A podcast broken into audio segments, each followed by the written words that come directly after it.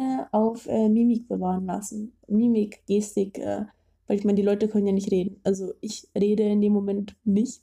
Also ich meine, halt ein bisschen, Fluchst, aber fluchst du mit dir selbst oder führst du Selbstgespräche oder versuchst irgendwo anzudocken? könnte ich an manchen Stellen äh, wirklich machen, was ich gut finde. ist eine gute Idee. Aber ich würde allgemein auf diese Sprachbarriere einfach eingehen.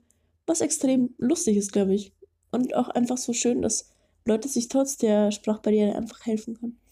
Kennst du so äh, Filmproduktionen, wo sehr, sehr viele verschiedene Sprachen zusammenkommen und äh, es beim Set extrem schwierig ist, ähm, hier eine Koordination zu haben? Ich glaube, du hast ja bei dem Verdammt, oh bei Gott, auf verschiedenen mit. Filmen Oh, ja. mitgewirkt und äh, Quentin Tarantino, glaube ich, hatte bei Inglourious Bastards ähm, eine Vielzahl von, äh, also irgendwie vier, fünf äh, Sprachen ineinander in Ich dem kenne Film übrigens einen. Schauspieler von Inglourious Bastards, also einen Deutschen, dem nennen sie das Hakenkreuz in den Kopf ge... Äh, du meinst Till Schweiger.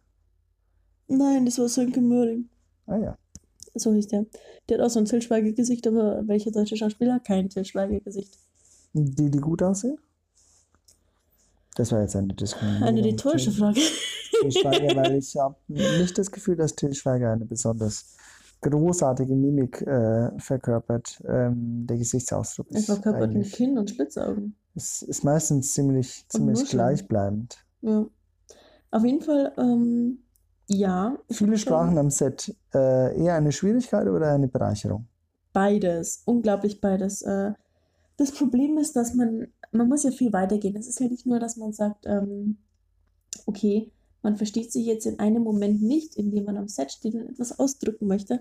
Man muss eigentlich bis zur Wurzel des Problems gehen, unser, äh, Problems gehen und sagen, okay, jemand muss den Vertrag auf Spanisch übersetzen, aber auch von unserer Partei, nicht nur von der Partei, mit der wir denn, äh, Das ist jetzt aber machen. Produktion, oder? Also Ja. im Sinne von aber Verhandlungen das gehört von auch zum Verträgen. Set.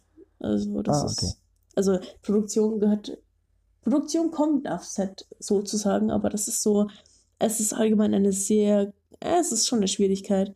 Jetzt im gesellschaftlichen Kontakt jetzt nicht wirklich, wenn du am Set bist, dann kommst du schon irgendwie zurecht. Irgendjemand, vor allem im Filmbusiness, kann eigentlich jeder Englisch, würde ich jetzt mal sagen. Außer die Blogger, die ich in Polen getroffen habe. Die konnten kein Englisch, dafür konnte ich ein bisschen Polnisch. Und zwar nur blokujemy, das heißt, äh, bitte blocken. Tada.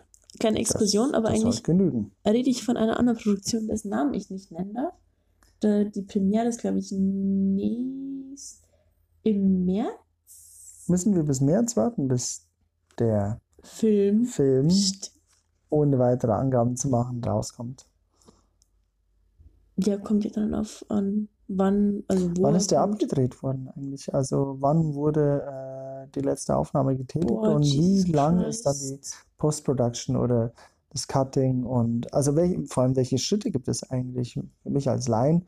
Ich kann sagen, okay, der Film ist abgedreht und dann geht es in die Post-Production. Das ist eigentlich wahr. Post-Production ist äh, eigentlich nur die Bezeichnung, dass es dann nach der Produktion ist, nach dem Abdrehen. Ah, okay. Ähm, Also nach dem Abdrehen wird es muss, aber es, genau, es muss sehr, sehr viel gemacht werden. Also erstmal wird hart gesoffen. Das ist der erste Schritt. ja. Man muss feiern. Ähm, und die verschiedenen Bestandteile der Post-Production sind, ähm, ich würde jetzt mal sagen, sehr durcheinandergewürfelt. Natürlich haben sie eine bestimmte Struktur, aber die ist halt individuell. Die Teile, die dazugehören, sind meistens auch Nachsprecher. Also in Situationen, weil der Ton einfach nicht gestimmt hat. Oder man sagt, okay, man möchte ähm, das Gesagte jetzt umändern, was auch durchs Cutten geht. Also man kann Sind das dann die Originalschauspieler, die dann nochmal was einspielen müssen? Ja, klar. Also klar. die werden dann, obwohl sie vielleicht bereits äh, nach dem Abdreh an einem anderen Ort bei einem, Kontinent. Oder auf einem anderen Kontinent sind. Also Ja. wie funktioniert das? Gibt's das? Ist das auch vertraglich geregelt, dass die für eine Nachvertonung bereitstehen müssen? Ist das auch realistisch zu handhaben? Eigentlich schon. Es ist meistens so, also wenn du dich jetzt nicht mit einem Schauspieler auf Blut zerstritten hast, dann denke ich, äh, wird da keiner Nein sagen. Er kriegt ja auch Geld dafür. Und ähm, ja, durch das Nachsprechen kann, äh, können Szenen eine ganz andere Gewichtung bekommen. Also das heißt, man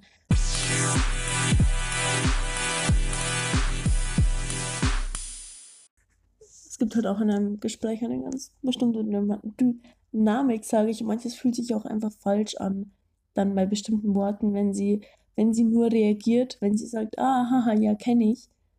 Dann das zu zeigen, wäre schon ein bisschen so, hm, Ist auch wahrscheinlich, ist auch wahrscheinlich ein bisschen zu langweilig, wenn man die ganze Zeit nur Ping-Pong im Cutting hat, oder? Es ist Dass aber natürlich für den Menschen. Also es ist, dir merkt's, also dir fällt es nicht auf.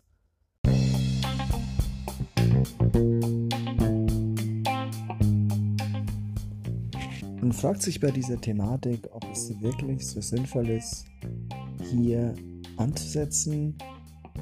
Und deswegen habe ich mit Caro nochmal drüber gesprochen, wie spezifisch sie in dieses Thema einsteigen möchte und wie sie das umsetzen kann.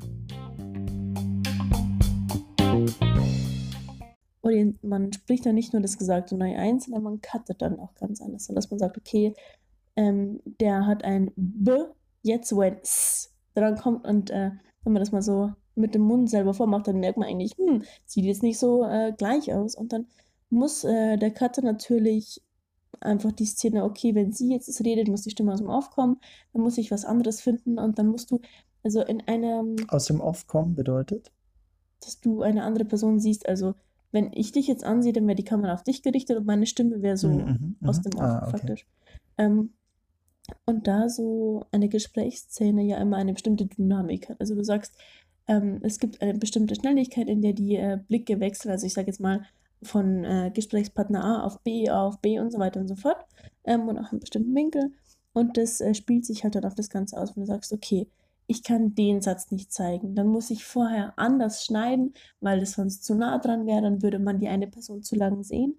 Und äh, man, man glaubt wirklich gar nicht, was das alles für Auswirkungen hat, wenn man den Blick auf eine Person eine Sekunde, zwei Sekunden länger, was wirklich viel ist, ähm, hat, dann würde das, also jetzt spontan würde es mir einfallen, dass es eigentlich äh, Zweifel ausdrückt. Also Zweifel von der Person. Also wenn wir die Person lange anblicken und sie sehr lange den Gesprächspartner anguckt, dann würden wir sagen, hm, der denkt sich jetzt gerade irgendetwas anderes, während der andere redet. Oder man würde den Worten besondere Gewichtung geben, weil man sagt, okay, das ist jetzt eine, ähm, Oder man eine, ein längerer fokussiert sich auf die. Reaktion oder erwartet von dieser Person dann eine Reaktion auf diese Worte. Also man fokussiert sich dann Ja, auf die Person im, äh, im Bild, ja. obwohl sie vielleicht gar nichts sagt, sondern äh, der Ton aus dem Off kommt.